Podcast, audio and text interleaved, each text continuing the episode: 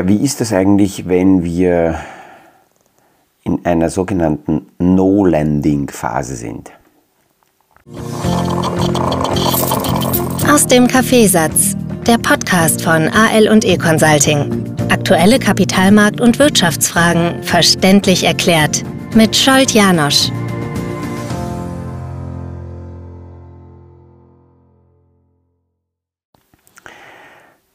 Es wird sehr viel diskutiert und ähm, sehr viel darauf geachtet, wie die Zeichen aus der Wirtschaft sind, ob es tatsächlich eine sogenannte Soft Landing wird oder sogar Hard Landing.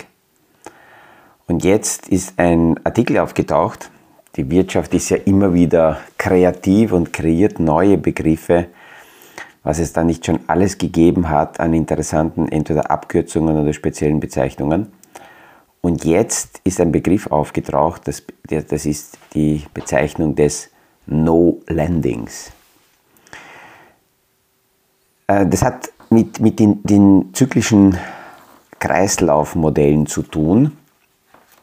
Äh, Im Normalfall würde, wenn die Inflation hoch ist, die Zentralbank eine Bremsung hinlegen wollen, indem die Zinsen erhöht werden, damit Kapital der Wirtschaft entzogen wird. Danach sollte die Nachfrage runtergehen. Wenn die Nachfrage runtergeht, sollte die Wirtschaft runtergehen. Die Wirtschaftsdaten, wenn die Wirtschaftsdaten runtergehen, sollte die Inflation runtergehen und dann schauen wir im Normalfall weiter, wie es aussehen kann. Wenn dieser Bremsvorgang sehr schnell passiert, dann ist es normalerweise gut, weil dann keine nachhaltigen Schäden in der Wirtschaft bleiben durch, diese, durch, diesen Bremsvorgang. Dauert das lang, dann ist das deswegen schlecht, weil damit bleibende Schäden und, und wieder Randerscheinungen in der Wirtschaft auftauchen können. Umgekehrt ist es genauso, wenn eine Krisensituation auftritt, dann sinkt, äh, senkt die Zentralbank die Zinsen, stellt dem Markt Liquidität zur Verfügung, damit daraus die Nachfrage steigt. Wenn die Nachfrage steigt, haben die Unternehmen dementsprechende Umsätze und Margen und die Wirtschaft springt wieder an. Und auch das sollte nicht zu lange sein, weil wenn das zu lange erfolgt, dann springt hier entweder die Inflation sehr stark an oder was wir in der Vergangenheit gesehen haben, ähm, sehr viele Unternehmen entstehen, die aufgrund der niedrigen Zinsen aber nicht wirklich lebensfähig sind. Und das hat dann eine Wirkung auf die Preise, weil Unternehmen, die aufgrund der niedrigen Zinsen nicht im Wettbewerb stehen müssen, weil sie sich leicht finanzieren können, können Preisdruck aufbauen und Preisdruck hilft dann wiederum, dass die Inflation unten bleibt. Wenn die Inflation unten bleibt, müssen die Zinsen nicht nach oben und dieser Zustand kann länger aufrecht bleiben. Umgekehrt heißt es natürlich auch, wenn dieser Bremseffekt, weil man die Inflation runterbekommen will, zu lange dauert, dann haben wir auch hier ähm, neben, neben äh, Produkte dieser, dieser, dieser starken, dieser starken äh, Bremsens. Und jetzt hat man vor einem Jahr ungefähr noch diskutiert, wie, wie hoch können die Zinsen steigen. Und wenn wir uns zurückerinnern, damals hat es geheißen, naja, 5% Zinsen nicht wirklich vorstellbar, weil wir kommen von einem Niveau von 0 und von 0 auf 5%, das ist rein prozentuell gesehen eine brutale Steigerung. Jetzt im Moment wird bis Jahresende mittlerweile nicht mehr knapp 5%, sondern 5,9% erwartet.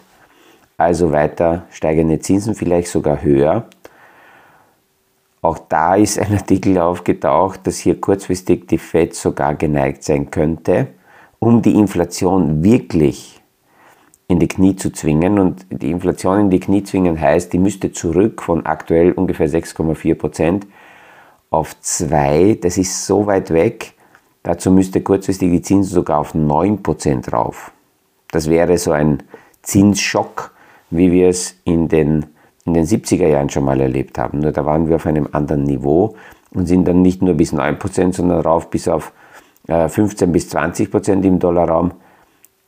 Aber das, das, das ist so eine Idee gewesen, weil die Zentralbanken, um ihre Glaubwürdigkeit zu bewahren, mit der Inflation schauen müssen, dass sie runterkommen auf, auf ein Level, auf ein Niveau von, von äh, 2% rundherum. Auch diese 2% sind nicht wirklich 2% eingemauert und festgelegt, weil schon vor einiger Zeit die großen Notenbanken ihre Inflationsziele von jährlicher Inflation auf langfristigen Durchschnitt umgemodelt haben. Das heißt, auch wenn es nicht sofort gelingt, auf 2% runterzukommen, aber im langjährigen Durchschnitt sind wir bei ca. 2%, weil ja früher viel, viel tiefer und jetzt höher, könnte man das wahrscheinlich auch schon bei 3 bis 4% als, als äh, genug erachten, aber davon sind wir noch weit weg. Also noch sind wir bei, im Dollarraum bei 6% in etwa. Ähm, was wir derzeit in der Wirtschaft sehen, ist, dass einerseits die Inflation nicht so schnell hinuntergeht und dass, dass der Konsument weiterhin sehr viel Liquidität hat. Die US-Wirtschaft brummt, auch hier in Europa ist der Konsument sehr, sehr stark. Die Nachfrage bleibt hoch, obwohl die Zinsen gestiegen sind. Und ich habe mich mit einigen Unternehmen unterhalten, jetzt in der Faschingszeit einige Treffen. Und wenn man mit Unternehmen sich unterhält, ist so im Allgemeinen zwar natürlich immer wieder drinnen, dass gern viele jammern, aber wenn man sich ein bisschen ehrlicher dann unterhält, sagen sehr viele, naja, also diese große angekündigte Krise, die kommt nicht, die findet nicht statt. Die Umsätze sind sehr hoch, die Margen, die Gewinne der Unternehmen sind sehr hoch, die Unterstützungen, die in der, nach der Pandemie und, und in, der, in den Jahren danach äh, da waren, haben dazu geführt, dass eine sehr hohe Überschussliquidität bei den Unternehmen und bei den Konsumenten vorhanden ist. Die Sparquoten sind in der Covid-Lockdown-Phase gestiegen und damit haben weiterhin die Menschen natürlich Kapital zur Verfügung. Es gibt sogar eine Untersuchung, die zeigt, dass vor der Inflation und vor also bevor man die Inflation berücksichtigt bei den Einkommen, dass die Einkommen um etwa durchschnittlich 7% gestiegen sind. Das sind direkte und indirekte Maßnahmen noch aus der Covid-Unterstützungszeit. Klar gibt es da Personen und Haushalte, die hier durch den Rost gefallen sind und es wird sich sicher da und dort der Einzelne finden, der sagt, na, mir geht schlechter. Aber wenn wir ohne Einzelpersonen auf die Wirtschaft insgesamt draufschauen, dann sehen wir, dass hier wesentlich mehr Liquidität da ist. Wenn, und, und, und das Vertrauen der Menschen in die Zukunft ist auch da, das misst man auch daran, wie zum Beispiel die Verschuldung der Privathaushalte über Kreditkarten ähm, sich entwickelt. Wie, wenn das steigt, ist es im Normalfall so, dass die Menschen äh, darauf setzen und daran glauben, dass sie auf Kredit gekaufte ähm, waren behalten können und dass sie diese Schulden auch zurückzahlen können. Daneben sind natürlich die Zinsen gestiegen und damit steigt automatisch auch langsam die Ausfallsquote hier an. Aber die Liquidität ist im ersten Moment einmal in der Wirtschaft sehr stark da. Und das ist ja auch kein Einbahnmodell, weil wenn die, wenn die Kreditkartenschulden äh, steigen, das aber verkonsumiert wird, über Konsum die Nachfrage hoch ist, die Unternehmen somit ähm, ihre Umsätze machen und die Margen hochhalten können, damit heißt es auch, dass sie Arbeitsplätze schaffen. Das bedeutet auch, dass durch höhere, äh, durch niedrigere Arbeitslosigkeit die aufgenommenen Schulden wieder zurückgezahlt werden können und somit in diesem Kreislauf die Verschuldung der privaten Haushalte und äh, indirekt wieder dazu führt, dass die Menschen ihre Jobs behalten und dass die Arbeitslosigkeit niedrig ist. Es gibt eine sehr, sehr interessante grafische Darstellung, die habe ich jetzt vor ein paar Tagen in die Hand bekommen äh, von der Bank of America. Die zeigt, dass wenn die Zinsen gestiegen sind, ähm, dann hat es immer irgendwelche Zeitpunkte gegeben, wo die Zinsen sehr stark dann wieder gefallen sind. Und das geht, diese äh, grafische Darstellung geht zurück bis ähm, ins Jahr 1915, also mehr als 100 Jahre.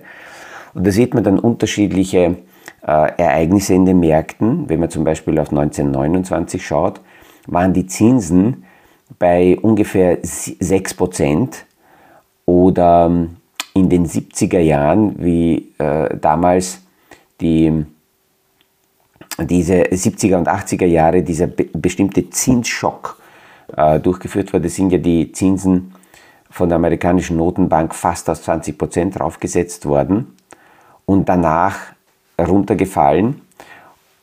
Das Interessante ist nur, dass nicht zuerst die Zinsen gefallen sind und dann ist irgendein Ereignis eingetreten, sondern die Zinsen sind gehoben worden, damit dann, wenn etwas Unerwartetes passiert, eine Krise in der Wirtschaft, genug Reserve vorhanden ist, um die Zinsen senken zu können. Und aus diesem Blickwinkel gesehen ist es gut, wenn die Zinsen jetzt massiv nach oben gehen, weil nach der Finanzkrise, nach 2008, sind die Zinsen von niveautechnisch ungefähr 5% runter auf Null. Es gab dann einen Versuch, die Zinsen wieder zu normalisieren vor der Covid-Pandemie und die sind äh, bis auf ein Niveau von ungefähr 2% rauf, um dann wieder auf Null runterzufallen. Und wir haben gesehen, wir müssen mit dem Zinsniveau deutlich höher sein, damit wir in einer Krisensituation nicht in negative Zinsen drehen zu müssen. In den vergangenen Jahren ist das viel, also oft diskutiert worden, dass, dass es abnormal ist, dass wir negative Zinsen haben. Aber diese, diese abnormale Situation ist deswegen entstanden, weil vor den Krisen die Zinsen nicht hoch genug waren, um dann genug Puffer nach unten zu haben, um mit Zinssenkung und mit Liquiditätsunterstützung die Märkte dementsprechend wieder stimulieren zu können äh, wenn man zum Beispiel schaut, nach 1929 sind die Zinsen nicht auf Null runter. Es war nahe Null, so in, in, in den Jahren 40 bis 45, äh, bei 0,5 in etwa. Aber das Wichtige war, wir waren nie bei Null und schon gar nicht negativ.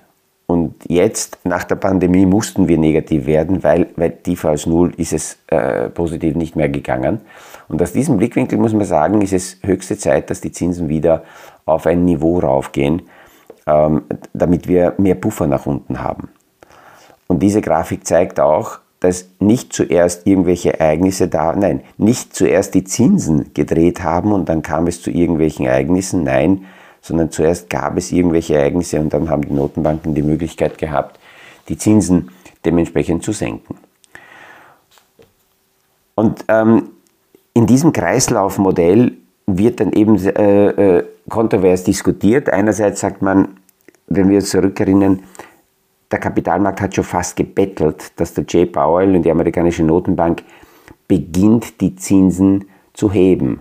Und äh, vor einem Jahr um diese Zeit hatten wir äh, erst, wir, da, da standen wir erst vor dem Beginn der Zinshebung. Das hat im März begonnen letztes Jahr.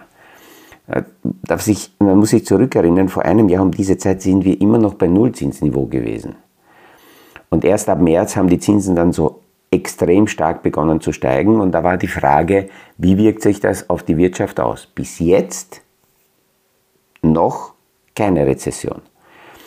Und ähm, die Wirtschaft ist immer noch stark genug. Das heißt, es gibt immer mehr Stimmen, die sagen, naja, wenn das so ist, dann können die Zinsen weiter gehoben werden weil die Wirtschaft es aushalten kann. Dann kam dieser Begriff, es wird ein Soft Landing, weil es der Notenbank gelingt, die Inflation zurückzunehmen und es wird sich ausgehen ohne Rezession.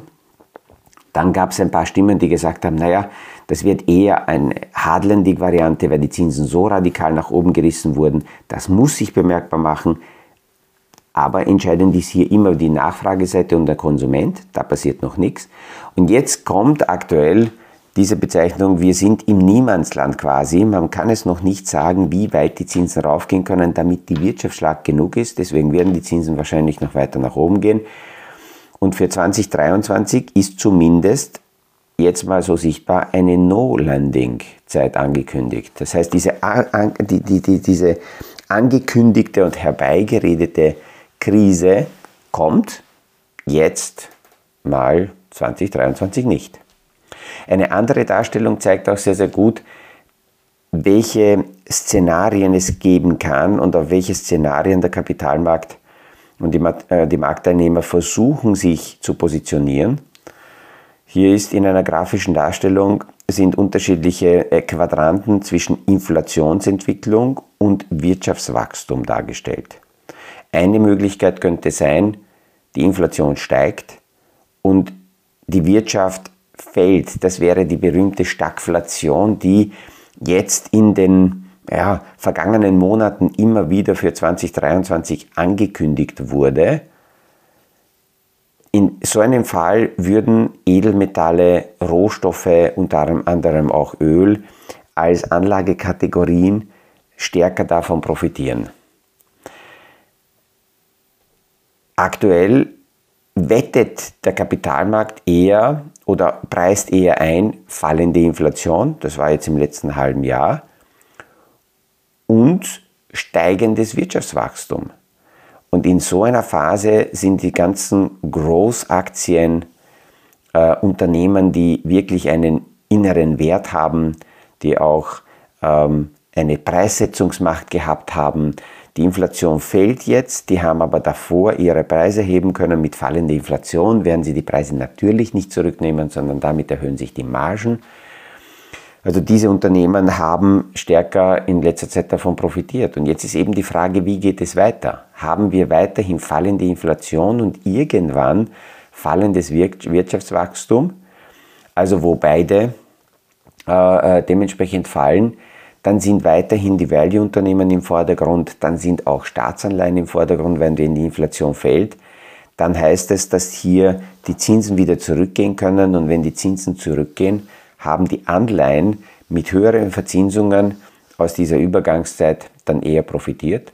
Es könnte aber auch sein, dass wir wieder steigende Inflation haben und daneben weiter steigendes Wirtschaftswachstum sehen, weil die Nachfrageseite sehr, sehr hoch ist bei den Konsumenten, dann sind weiterhin eher Value-Aktien, ähm, Value-Unternehmen äh, im Vordergrund und ähm, Immobilien und Rohstoffe. Also je nachdem, welches dieser Szenarien eintritt, und das versucht der Kapitalmarkt aus den aktuellen Meldungen abzupassen, in welcher Phase sind wir gerade, um sich irgendwo stärker zu positionieren. Und was kann daraus der Privatanleger für sich ableiten? Naja, einerseits ist wie, wie, immer wieder sehr, sehr gut, wenn das eigene Portfolio so breit aufgestellt ist, dass man fast in allen Phasen zumindest Teile des Portfolios auf der Gewinnerseite hat, um, wenn Kapital notwendig ist, aus den jeweiligen Bereichen dann Kapital rausnehmen zu können und wenn Neukapital investiert wird, in jene Bereiche hinein investieren zu können, die aktuell nicht im Vordergrund stehen und nicht die Superstars sind, ähm, anstatt herzugehen und zu versuchen, über Timing oder alles auf die nächste ideale, perfekte Situation umzuswitchen, dann immer hinterher zu laufen. Also ich hoffe, dass diese diese Gedanken zur weiteren Entwicklung ähm, auch wieder dazu beitragen, dass man ein bisschen mehr Ruhe äh, äh, gewinnt und einerseits es gar nicht notwendig ist, sich in panische Situationen hineinzusteigern, äh, weil wir deutlich sehen, dass natürlich die Inflation äh, deutlich zurückgeht. Es gibt eine sogenannte True Inflation Rate, das ist eine Statistik, die alles berücksichtigt neben dem Verbraucherpreisindex und da sind die Immobilienpreise und alle Güter äh, preislich mit drinnen. Im Dollarraum ist diese sogenannte Trueflation, das heißt die wahre ähm, Preisentwicklung von 12% zurückgegangen auf 5%.